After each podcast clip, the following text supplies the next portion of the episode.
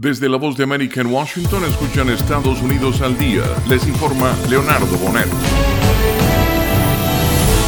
En los estados de Missouri y Mississippi se llevan a cabo intentos legislativos que pretenden impedir que los votantes tengan voz y voto sobre el derecho al aborto, basándose en estrategias que se observaron el año pasado en otras entidades como Ohio. Según la agencia AP, demócratas y defensores del derecho al procedimiento médico afirman que estas iniciativas demuestran que los legisladores republicanos y los detractores de esa práctica intentan socavar los procesos democráticos que otorgan a los votantes un papel directo en la adopción de las leyes estatales. Tienen miedo del pueblo, así que su respuesta es impedir que sus voces sean escuchadas, afirmó Lori Bertram Roberts, directora ejecutiva de Mississippi Reproductive Freedom Fund.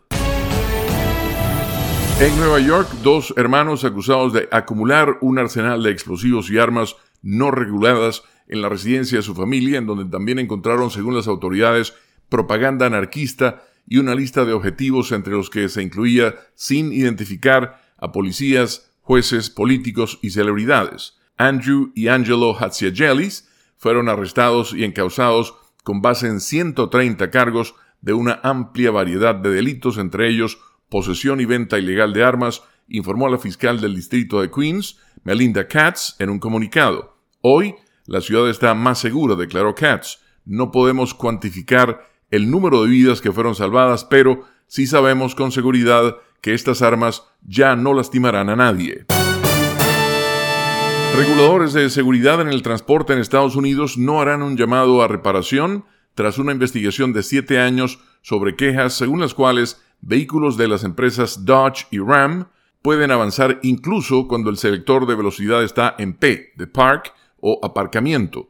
El problema es similar al que se atribuyó la muerte del actor Anton Yelchin de Star Trek, aunque la empresa está en proceso de reparar el problema en su Jeep Grand Cherokee de 2015. La investigación, abierta en diciembre de 2016, incluyó casi 1.300.000 camionetas Ram 1500 de los modelos 2013 a 2017, así como las camionetas Dodge Durango de 2014 a 2017.